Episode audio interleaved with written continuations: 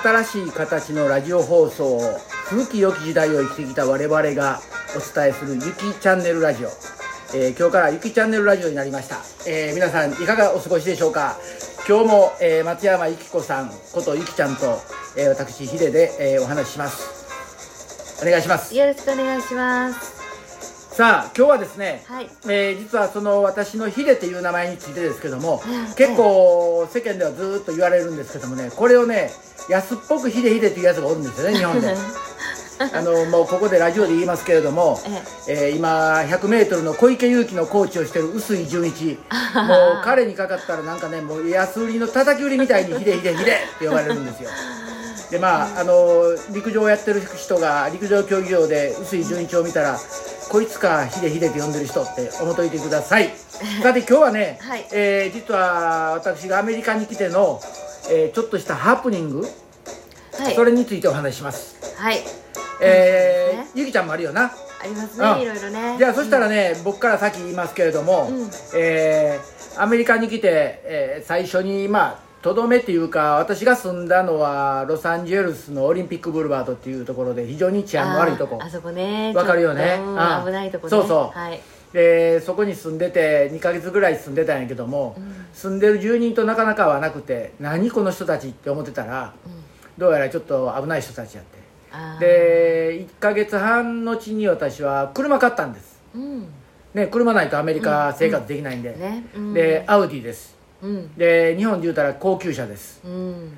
え買った翌日の朝車に乗ってエンジンかけようとしたらエンジンかからない、うん。そうするとどうします？エンジンかからない時ってみんな前のあボンネット。ボンネット開けるよな、うん。でボンネット開けた時にうん。唖然としたん。なぜかっていうとうん。下の道路が見えてたわけ。え？それって中が開いちゃってそうそうそう。空っぽってこと？エンジン盗まれてたわけ。いやー。それはちょっと車のねエンジンを盗むって日本じゃ考えられんけど。でそれでここはあかんやろうと思って、うん。えーそこを実は夜逃げした、うん。でその家も、うん。実はそのさっきヒデヒデって安売りした臼井純一は、うん。来てうん。一緒に飯食ったこともある。へえ臼井は知ってるん、うん。でそして僕はグレンデールの方に行って、うん。で日系人の人の家の間借りをした。うん。そこまではいいんやけども、その時に日本から女の友達が2人来ると、うん。そしたらかっこええとこ見せたいわけよ。アメリカにおるんやから、まあね。な、うん。わかるやろ、うん。うん。でそれでうわーこれはあかんわどうしようどうしようと思って、うん。でまあやっぱり車レンタカーしようでレンタカうん。ーして。でその友達を迎えに行ったわけ。はい。で3日間ぐらいまあアテンドして、うんで見せて、うん。で車を返す翌日、うん。あ前日や翌日やないな、うん、その日にその道でメキシカンのやつに当て逃げされた。うわ当て逃げ、ーあーよくありますね。あでね。頭来てそいつの車を追いかけて、うん。住んでるとこ突き止めて、うん。翌日、うん。えーそこへバットを持って殴り込みかけたわけ。うわ。かなり怒ってましたね。いやそうやねん。ほんで、うんバット持ってでで部屋あドアノックしてボーンと開いたら中に10人ぐらいメキシカンあってこれあかんわ思って、うん。バット捨ててそっから一目散に逃げた、走るの速そうですそうそうそう。もんねそう、うん。だからもうそれで逃げ切ったけどもうん。そういうエピソードあるんやけどゆきちゃんどんなエピソードある？私はね、まあ、そこまで激しいのはないですね。そこまではないけどでも車の運転中にこっちってあの警察が結構見てるでしょ、うん。でまあフリーウェイもあの、まあ、ちょっとしたスピード違反をした時とか、えピタッと後ろについてね、うん。ああやられたと思ったらもうやっぱりあの追い込まれて、うん。何やってんねんってこれね言われます、であと私 stop sign っていうのがねアメリカってあるでしょ？ある。 four-way stop うん。うん。はい。 stop sign できっちり止まらないといけないんだけれどもあのある程度止まってシュッとまた出ちゃうみたいな、うん。それを結構やっててよく止められるんだけれどもあのスピード違反に関してはねしょっちゅうあってある時期でもうあの止められてなんでそんな急ぐことあるんやって言われるんでね、うんうん。でその時に「いやすいませんちょっとトイレ行きたくてもうちょっとあのもう我慢できないです。もう嫌なんです」とかって言うとうん「しゃあないなもう行け」みたいな。女の人はそれで逃げれるわな。えそうです。ん。で同じことを女のせあの女の人のえポリス？あに捕まった時同じことやったらあ何言うてんねんって感じ 女の人は全然優しくしてくれなかったですね。でううん。ん、あのまあ、男の人はね女性にちょっと甘いっていうのを聞いたことあって、ううん。ん。ちょっとそれ何回か使わせてもらったんだけど女の人はやっぱあかん。よなダメでした。ううんん、いや女子女の人のポリスってね、うん。男にも厳しいよ。あ本当、うんまあ僕は切符切られたことないけど。あとね、うん。もう一つはねおエピソードっていうかアメリカへ来た初めて来た時ね、うん。ツアーで来たわけよ日本から、ううん。ん。で昼間自由のツアーで、うん。で来てまあおじがねはい。戦後おじがアメリカに来て仏教の布教にアメリカロサンゼルスに来た、うん。でそれを聞いてたんで、うん。でおじを頼って、うん。まあ行こうということでロサンゼルスに来て、はい。でホテルのロビーあのフロントへね。うん。住所見せたらそんなん行けるわけないやろと。でおじに遠い。うん。でロサンゼルスにいておじは住んでたんパルスパデスやから、はい。とんでもなく遠いと。こ、うん。でこれはあかんわと。うん。でおじに電話しようと。うん。でアメリカの公衆電話ってほとんど潰れてんねよな。ああそう。でうんうん。長距離かけよう思ったらお金も、もうしこたま入れ倒さなかからん。あ私あれやったことないんない？ですはい。うん。うん。そうか、うん。でそれであかん。で1日目はそれでギブしたんやけども、うん。2日目、うん。やっぱりおじに会いたい気持ちがあって、うん。まずおじの住所を手に持ってうん。泊まってたのがロサンゼルスのダウンタウンでロサンゼルスの目抜き通りにウィルシャーブルバードっていう大きい道がある、はいはいはい。うん。その道の真ん中に僕は立ってたんやいやどんな立ってそしたらね整理する3分4分いや5分かかったかな。かからんぐらいで警察2人あのパトカー2台来て、うん。何してるって言うてるけれども答えは出せない、うん。で向こうが拉致あかん。いう時に僕は住所おじの住所を見せた、うん。で分かったのはお前ここに行きたいんかということを聞いたから。うん。うん。はい、いう感じで答えて、うん。そしたら連れてくれたへえでおじにコンタクトを取って連れてくれたんやけどもうん。その警察アメリカの車のパトカーの後ろってうん。座るとこついてるけどあそこは犯人乗せるとこや。ああそうそう。だからクッションないわけよ。プラスチックのシェルシェルになっててそこに座るから。へでえあの普通に座るとうん。座りにくい、うん。でも手を後ろに手錠をかけらかけた状態で手を置くと、うん。心地よく座れる。そんなそなんなパトカーに乗って、へー。おじとこ行ったら、おじは「お前何したん？うん。え？俺と今日初めて会うよね」って。初めて会うのにパトカーで来る。ほら怒られたわ。すごい強烈ですね。ああ。うん。でねこのアメリカに来た初めてのツアーの時に、うん。その僕が一番衝撃受けたのが、はい。えーディズニーランド行ったんよ。うん。でディズニーランド行った時に、うん。イーグルス。ああの時の衝撃はすごかったね。イーグルス。イーグルスが演奏してた。そう。えすごい。ディズニーランドでイーグルスがコンサートしてたようわ今やったらありえん、ああこの曲。な？はい。デスパラードはい。そう。大好き。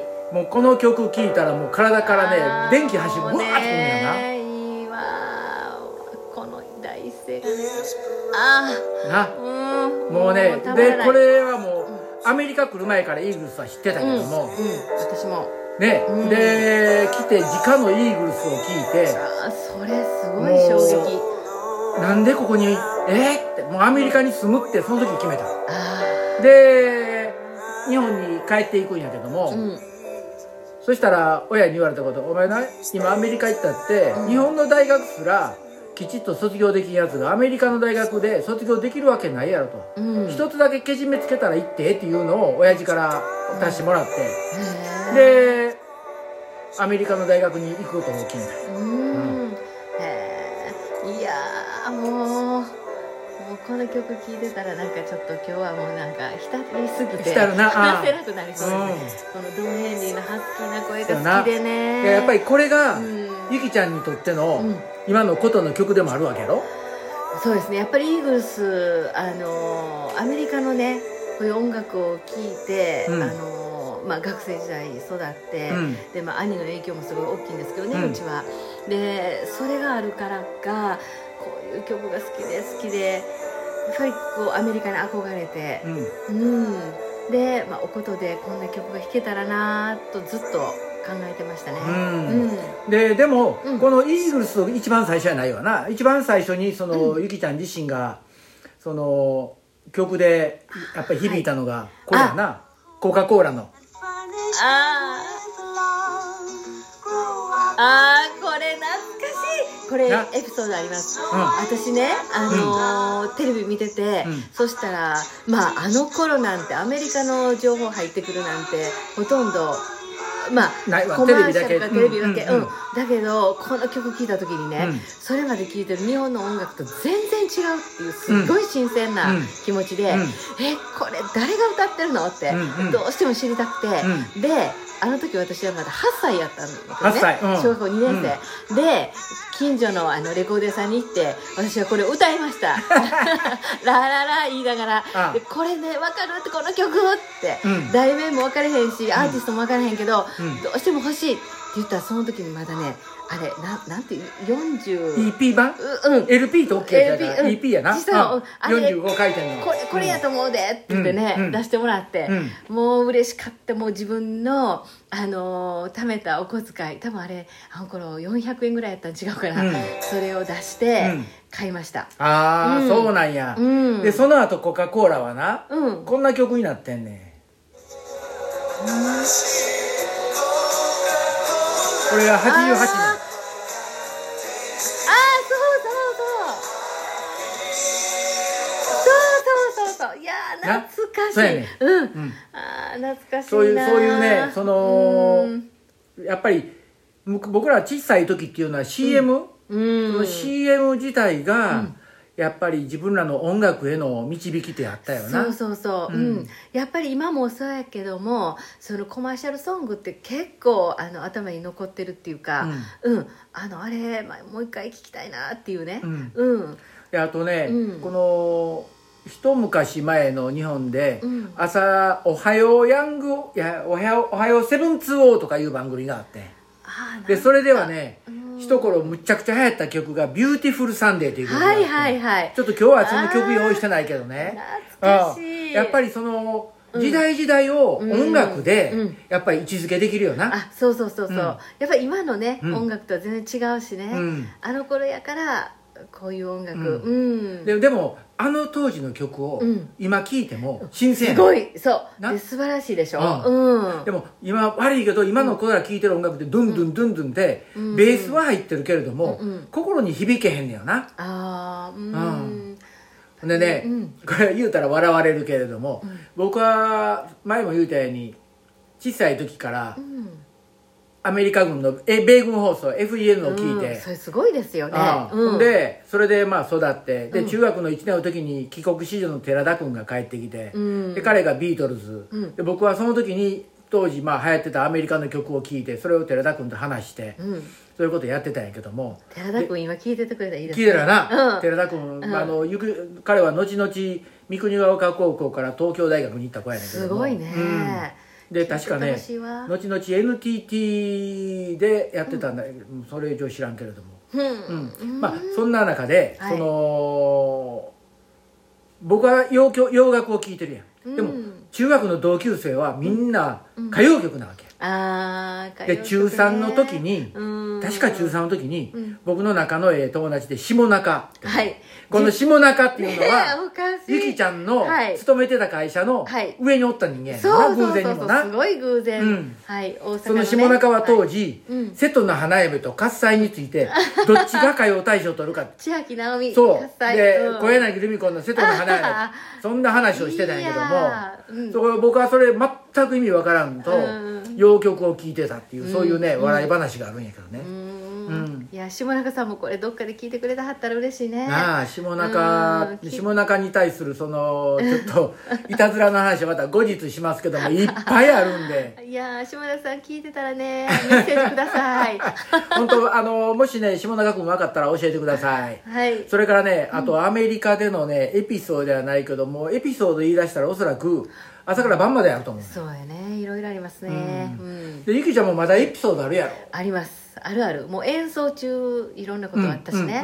ううんもう信じられへんってことがねうん。日本では考えられへんっていうようなうん。ねあのい 思いっきり大阪弁ですけど、うん。大阪弁でいいんちゃう、うん。大阪出身やからね、うん。はい。そう。そあのね、そのなんていうんやろエピソードっていうのはその時は必死やけど後々考えてみたら結構笑えんねんな、笑えるね。うん。そうそうそうでまあ僕なんかエピソード言いたしたらいろいろあるし、うん。先ほどから冒頭から出てる臼井純一。もうーパースターじゃないですそうね。もう昔のスーパースターやけど今ではもうただのおっさんやけど。もう彼は僕の独身時代に家に来てそこで3ヶ月弱一緒に住んでて、うん。それと臼井だけやなしに、うん。今北海道で雪に埋もれてる西条正史郎っていうこれもね一緒に住んでて。うんもうこの2人は人の家をうん。何と思ったか。家の裏に住んでたかも。あいやこいつらをね餌で家の中引っ張ってきて家の中でかも そうするとカモって慌てるから羽が飛び散ってむちゃくちゃになるわけよ。そそんなねうん。若い時の無茶な生活してたね。ううんまあ、若い時はいろいろあったけども、うんまあさてね、うん。音楽やけれども、はい。そのゆきちゃんが、うん。まあ、イーグルスとかいろんなものに惹かれて、ーで自分が一番最初に作ったうん。曲ってなんていう題名？私はねえっ、とああのイルカのね、うん。あのとっても優しい目がやっぱり印象的で、うん。でイルカと話す時っていうことをちょっと書いてみようかなと思って「うんうん。まあ、トーク・ウィズ・ドルフィンズ」っていうふうに英語にしたんだけれども、はいそこれが一番最初の曲なのね。そうです。あこれは違った。これ。あ。この曲やね、あそうか、ね。あこれってもしかしたらこのバージョン、うん、あの古いそう、えうん、ー、よう見つけましたね。そう。これが「トーク・ウィズ・ドルフィン」ドルフィンねあそう。ー、あーあこのバージョンはねえ？2000これつぼみに。つぼみっていう CD、はい、うん。2003年にレコーディングしてたようなもう前の前の CD うん。僕はねでもこの「トーク・ウィズ・ドルフィン」が好きなんよ。あで特にこのバージョンが好きやねん。あ本当に、うん。へ最初のなんかあの躍動感あふあふれるような音、えうん、うん。あこのこの曲ね。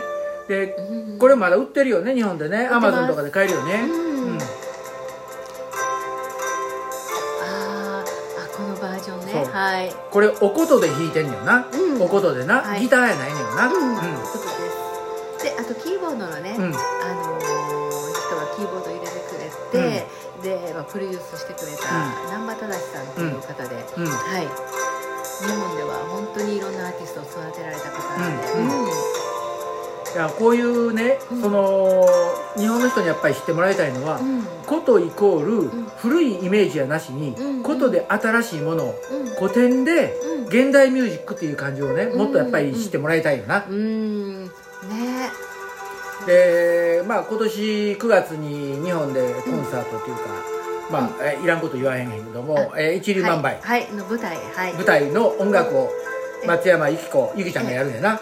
えーっとはい。あのでも曲はえーっと和太鼓のね、うん。人たちがあの書かれたのもあったり、うええで、まあ、うちの兄もちょっと曲を書いたのもあって、うん。で、まあ、いろんな人がミュージシャンが出て、はい。うん、演奏するんで私が全曲弾くんじゃないんだけれども、はい。やるんやな、はい。うん、それ以外にもうん。後日、まあ後々日本でえ琴行きバンドのコンサートをねあやる。はいはい。でアメリカでもまあ近々またやろうっていう話も出てるし、はい、うん。うん。ね。えそうですね。えあそれで、えっと、去年あもう一昨年になっちゃうかな。あの大阪でコンサートの予定があったのにあちょっとコロナでねできなくなったから、うん。うん。それをあのやりましょうっていうことになってるんでちょっと日にちまではまだ全然確定してないんですけど、え必ずやります。あのお寺でするとか言ってた話かあの神社です。神社か。はい。うんうんうん。うん。ぜひぜひねええ。それ決まったらまたここでみんなにお知らせして、えぜひ来てもらいたいし、はい。で松山由紀子由紀ちゃんの奏でることえはい、この音、うん。えーこれをやっぱりみんなに知ってもらいたいよね。あ嬉しいです、ね。はい。で僕にとってことは本当にねそのうん短やったみたいなんやけども全然気づいてなかったけどもね、うん。でまあそれがここでアメリカの地でことをうん。聞くってまた変わったね、うん。あるんやけども。はい。まあ今回はちょっとうん。エピソードとちょっと、あのわけわからん話をたくさんしたけども これからねもう少し音楽も重視しながら話していこうと思うんで、うん、はい、うん、また皆さんよろしくお願いします、はい、よろしくお願いします。それじゃあまた来週やりましょうね。はい、はい、よろしくお願いします。ありがとうございました